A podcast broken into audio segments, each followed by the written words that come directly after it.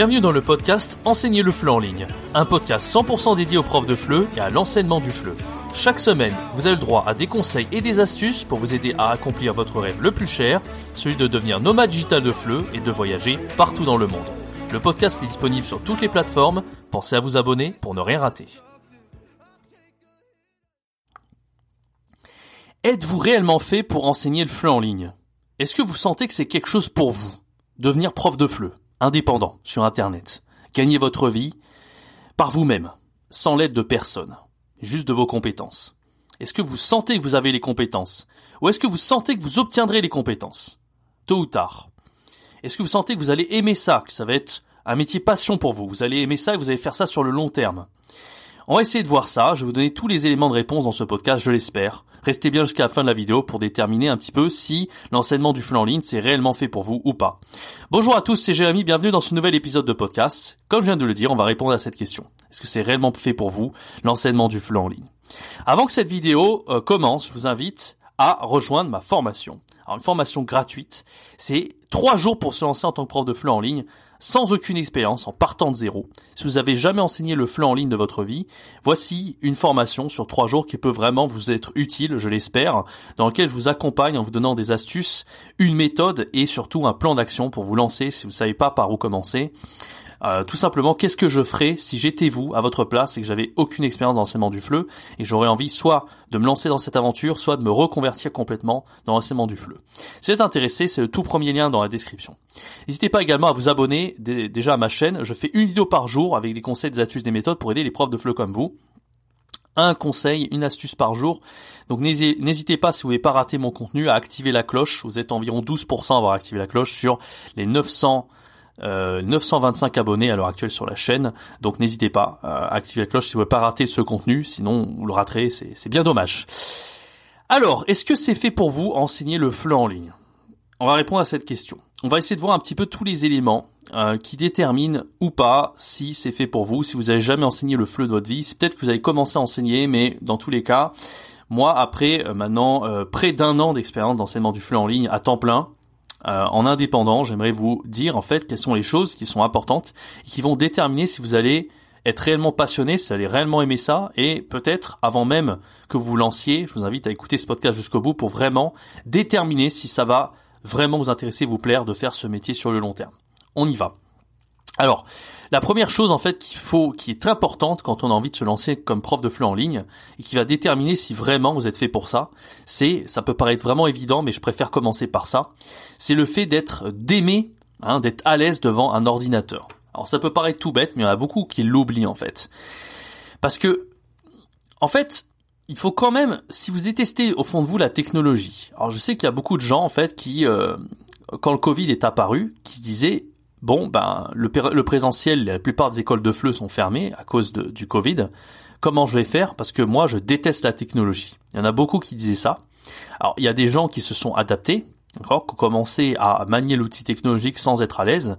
C'est l'idée, c'est à ce moment-là que j'ai eu l'idée de vraiment créer cette chaîne YouTube, créer ces formations pour aider les profs de FLE à devenir indépendants, à devenir à l'aise dans l'enseignement du FLE en ligne. D'ailleurs, peut-être vous faites partie de ces personnes qui m'écoutent à l'heure actuelle. Vous sentez que vous n'êtes pas à l'aise en technologie. Et j'avais commencé par ça. J'avais commencé par aider des profs avec mon coaching d'ailleurs. Euh, les liens sont dans la description si vous êtes intéressés. Il y a mon catalogue de formation, mais il y a également un coaching personnalisé euh, où je m'adapte à vos demandes, vos besoins spécifiques.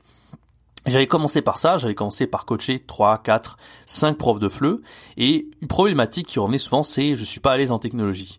Ce qui était très admirable de leur part, c'est qu'ils faisaient l'effort de s'adapter pour devenir à l'aise avec l'outil technologique qui est l'ordinateur, d'accord? C'est souvent des personnes, souvent des, souvent des femmes d'ailleurs, hein, dans l'enseignement du FLE, il y a plus de femmes que d'hommes, et euh, voilà, c'est souvent des femmes qui avaient envie de se former et à devenir plus à l'aise avec euh, un ordinateur, tout simplement, d'accord? Par contre, il y avait des personnes qui étaient prêtes à, faire cet effort, hein, et ce, entre guillemets, ce sacrifice, qui savaient très bien que c'était l'avenir et qui savaient très bien que, justement, avec le Covid, que la plupart des offres d'emploi de FLE avaient bel et bien disparu. Bien sûr, il y en a qui commencent à revenir en présentiel, mais rien, n'est certain. Il y a des variants Covid, hein, variant Delta. Du jour au lendemain, l'école peut refermer s'il y a une explosion des cas dans les écoles. Donc c'est pas quelque chose qui est totalement sûr. Et ni pour le professeur ni pour les élèves, c'est quelque chose de sûr maintenant d'aller en présentiel, enseigner devant une classe, d'accord? D'autant plus quand il y a, encore plus quand il y a beaucoup d'élèves, d'accord? Donc c'est vrai qu'à ce moment-là, l'enseignement du FLE en ligne commençait à exploser.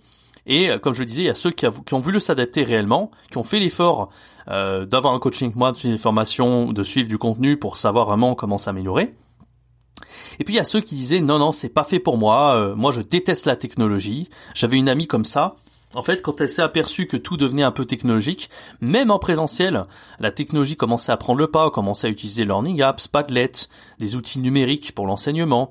Bah, ah là c'est horrible parce que moi je déteste la technologie donc j'ai plus envie de faire ça. Donc elle avait décidé d'arrêter en fait d'être prof de FLE. Je trouvais ça un peu extrême parce qu'elle avait passé deux masters de FLE et au bout de même pas un an et demi, deux ans, elle avait quand même complètement tiré un trait sur le fait d'enseigner le FLE parce qu'elle disait bon c'est trop technologique pour moi, moi j'aime pas du tout la technologie. Alors c'est un peu extrême, je, je vous le cache pas, mais il y a quelque part des fois des gens qui savent très bien au fond d'eux qui sont pas prêts à faire cet effort, qui sont pas prêts à se dire je vais passer toute la journée devant un écran.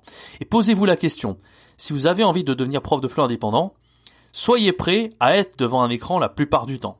Alors soyez prêt vraiment à être les yeux devant l'ordinateur. Soyez prêt, préparez-vous à ça, parce que c'est vrai que moi, quand j'ai commencé, je partais du principe que j'adorais être devant un ordinateur, donc de base, ça me dérangeait pas du tout. Et pourtant, c'est là que les problèmes vont arriver. Donc, euh, je vous le dire, en fait, les problèmes que moi j'ai eus, en étant devant un ordinateur tout le temps. Ça m'est arrivé très très rapidement et je m'y attendais pas du tout. Parce que quand j'étais plus jeune, bon, je suis encore jeune, hein, j'ai 27 ans à l'heure actuelle où j'enregistre le podcast, mais moi j'ai toujours été plutôt un peu un gamer devant les écrans, etc. Ah, peut-être que j'ai vieilli, je sais pas, mais euh, quand j'ai commencé à enseigner le fleu, ça m'a, ça m'a vraiment, ça, ça m'est apparu au bout de deux semaines. Je commençais à avoir un tremblement de la paupière. Alors, euh, rien de méchant, hein, ça peut arriver à tout le monde, mais moi, c'était un tremblement de la paupière qui voulait plus s'arrêter. Et euh, la première fois, il a duré plusieurs mois. Je l'ai eu une première fois, je crois, pendant deux ou trois mois. Tous les jours, tous les jours, il voulait plus s'arrêter. Et j'ai dû faire des pauses forcées parce que ça, me dérangeait beaucoup, ce tremblement de la paupière. Et puis il est revenu, il est revenu pendant sept mois. Et alors où je vous parle, il est parti. Je suis assez content de plus avoir ce tremblement de la paupière, mais franchement, il m'a suivi ce tremblement de la paupière pendant une dizaine de mois. J'ai dû réduire la cadence de cours à cause de ça. Et franchement, je pense que c'est pas pareil d'être devant un écran et de jouer aux jeux vidéo ça fatigue pas les yeux de la même façon que être devant l'écran et travailler devant un écran réellement, faire des cours, etc., être très concentré. Ça use beaucoup plus les yeux. Ça peut, je sais pas en fait quelle est la raison scientifique, mais c'est vrai que maintenant, à cause de ça, je peux passer, enfin, je ne peux pas passer autant de temps devant l'écran que je passais avant. Alors ouais, peut-être que quelque part j'ai été extrême, peut-être quelque part j'aurais dû. Euh, alors j'avais acheté des lunettes anti-lumière bleue, j'ai mis la, luminosité, de mon, écran en bonne nuit H24. J'ai fait tout ce qu'il fallait, mais j'ai quand même eu ce tremblement de la paupière un maximum, d'accord? Alors ça peut être aussi la fatigue, ça peut être plein de choses, hein. ça peut être euh, la caféine, j'en bois pas, mais voilà. Donc soyez prêts à ça on peut avoir des petits problèmes de santé à être tout le temps devant les écrans. Il faut vraiment faire attention. C'est pour ça que Cynthia Cravo sur sa chaîne avait parlé de pas mal de choses, notamment la, être confortable à son bureau, euh, la position de la, enfin la, chaise que vous achetez, euh, euh, les coudes à 90 degrés. Je sais pas, il y a plein d'astuces comme ça pour être à l'aise dans l'enseignement du flanc Donc, vraiment attention à ça. Posez-vous la question est-ce que vraiment, projetez-vous, imaginez-vous être la plupart, enfin tous les jours devant un écran? Ça, c'est déjà le premier point, un des premiers quelque part inconvénients, mais aussi avantage si vous adorez être devant un ordi, vous êtes à l'aise devant un ordi, il n'y a pas de problème. Si vraiment vous n'êtes pas prêt à faire cet effort d'être devant un ordi la plupart du temps, posez-vous la question est-ce que c'est réellement fait pour vous, clairement. Hein, euh, moi j'ai eu ce problème de tremblement les paupières, j'avais beau adorer devant un écran, croyez-moi, ça ça m'a calmé. En plus avec les confinements, je n'avais d'autre choix que d'être tout le temps devant les écrans. Bon, il est parti au final, ce tremblement de la paupière, je pense c'est parce que j'étais à Taïwan, j'ai eu un peu moins d'heures, j'ai commencé à, faire cette chaîne YouTube, les formations, aller un petit peu à mon rythme, au lieu de suivre des élèves. Avant, j'étais quand même intensif, même si j'étais indépendant, je faisais quand même énormément d'heures. Donc c'est vrai que tout ça, ça a un petit peu calmé le jeu, on va le dire. Ok? Ok, donc ça c'est les deux premiers points. Faites attention à tout ça euh, et posez-vous la question est-ce que vous avez vraiment envie de bah, d'être tout le temps sur l'ordinateur? Le troisième point, c'est aimez-vous en fait utiliser les ça ça va avec le premier point hein, d'aimer utiliser un ordinateur, c'est aimez-vous est-ce que vous pensez que vous aimez utiliser les outils numériques pour l'enseignement? Je m'explique. Quand vous enseignez le FLE en ligne, c'est extrêmement différent qu'enseigner le FLE en présentiel. Quand, quand on enseigne le FLE en présentiel, c'est un peu la méthode ancienne, quelque part. Moi, j'ai toujours été un peu, même quand j'enseignais en présentiel, j'ai toujours été un peu plus en ligne. C'est-à-dire que même en ligne, même en présentiel, pardon, je faisais des diaporamas.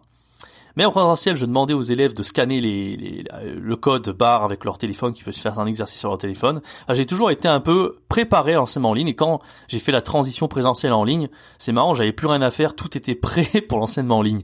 Et a beaucoup de profs, c'était l'inverse. En fait, quand ils sont lancés en ligne, ils se rendaient compte qu'ils étaient complètement perdus et que par rapport au présentiel, ils savaient plus comment comment s'y prendre du tout. Notamment euh, parce qu'ils avaient l'habitude d'utiliser un tableau blanc un tableau blanc, un vrai tableau blanc avec des stylos, etc. Moi, c'est l'inverse. Moi, je savais pas utiliser de tableau blanc. J'étais pas du tout. Euh, je suis nul pour écrire au tableau. J'arrivais pas à bien séparer le tableau, à bien écrire clairement pour les élèves. J'ai l'impression de perdre énormément de temps. Je sais pas, sais pas pour moi en fait. J'étais plus à l'aise pour écrire sur un, document de traitement de texte comme Word, Page, Google Doc, etc. Et puis il y a des profs, c'est l'inverse. Hein. Quand il s'agit d'écrire au clavier, d'écrire sur Google Doc, sur Word, sur Page, ils sont pas à l'aise. Par contre, d'écrire sur un tableau blanc en face des élèves, là, ils sont beaucoup plus à l'aise. Donc, posez-vous la question, est-ce que vraiment écrire, faire du traitement de texte et partager votre écran pour que les élèves puissent voir en temps réel ce que vous écrivez sur Google Doc, Word, Page, peu importe, est-ce que ça, est-ce que vous aimez faire ça? Est-ce que vous aimez écrire au clavier? Ça peut paraître tout bête, hein. C'est des questions toutes bêtes, mais posez-vous vraiment la question, est-ce que vous aimez ça ou pas? Parce que si vous devez le faire tous les jours, toutes les heures, tout le temps, quand vous devenez indépendant et vous enseignez en ligne, et que vous aimez pas ça, vous n'allez pas tenir longtemps. Donc vraiment, posez-vous la question, d'accord? Quatrième point, euh, est-ce que vous êtes prêt à faire davantage de cours individuels que de cours en groupe? Je qu'il y a beaucoup de profs de FLE qui se lancent, c'est comme ça que ça commence au début, c'est qu'on fait beaucoup de cours en groupe, d'accord?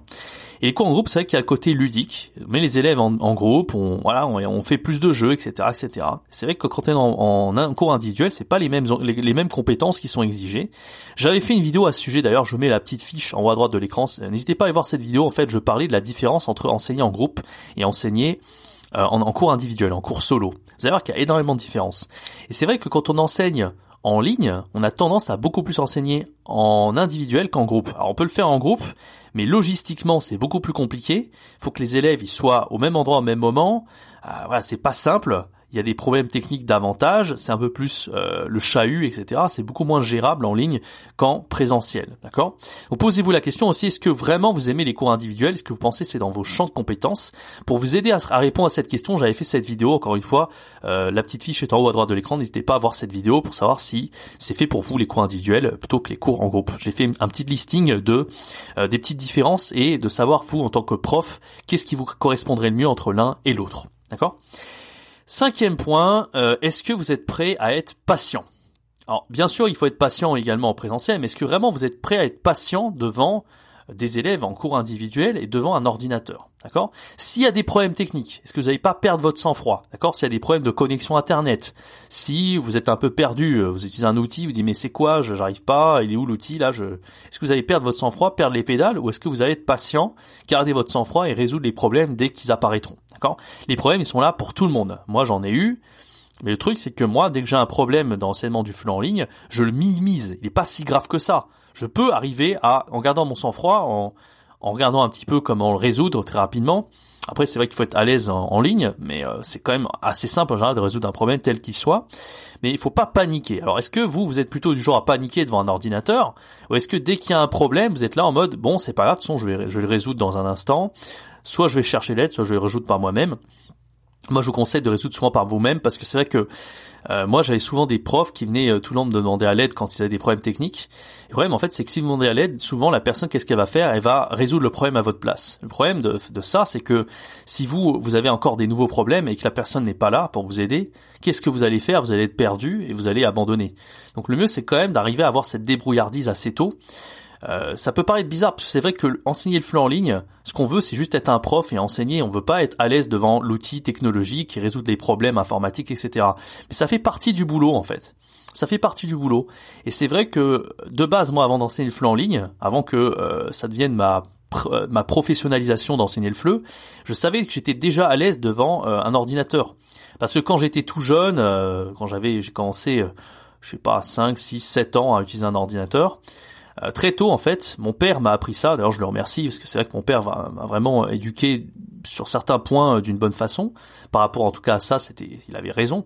Souvent, je lui demandais de l'aide quand j'avais un problème. Il me disait essaie de débrouiller, de chercher sur internet par toi-même. Alors ça peut paraître euh, une façon de se dédouaner, et pourtant c'était un excellent moyen d'apprendre à me débrouiller par moi-même et c'est vrai qu'il m'a bien rendu service parce qu'après, en cherchant par moi-même, en cherchant toujours à, résoudre les problèmes, eh ben j'ai été capable de le faire. Ça m'a pris des mois, des années, j'étais jeune à l'époque, mais en commençant très tôt, maintenant dès que j'ai un problème informatique tel qu'il soit, j'essaie toujours de regarder par moi-même, etc. Et j'évite de demander trop aux gens parce que comme je vous l'ai dit, quand vous demandez aux gens, ils vont juste résoudre le problème à votre place. Ils vont pas être forcément pédagogiques et vous expliquer comment faire et vous dire allez maintenant c'est à toi de le faire. Je, je, vais te remettre le problème sous le nez, tu vas le refaire. D'ailleurs il peut pas le faire, hein. il peut pas vous remettre le problème sous le nez une fois qu'il est résolu, le problème il est plus là.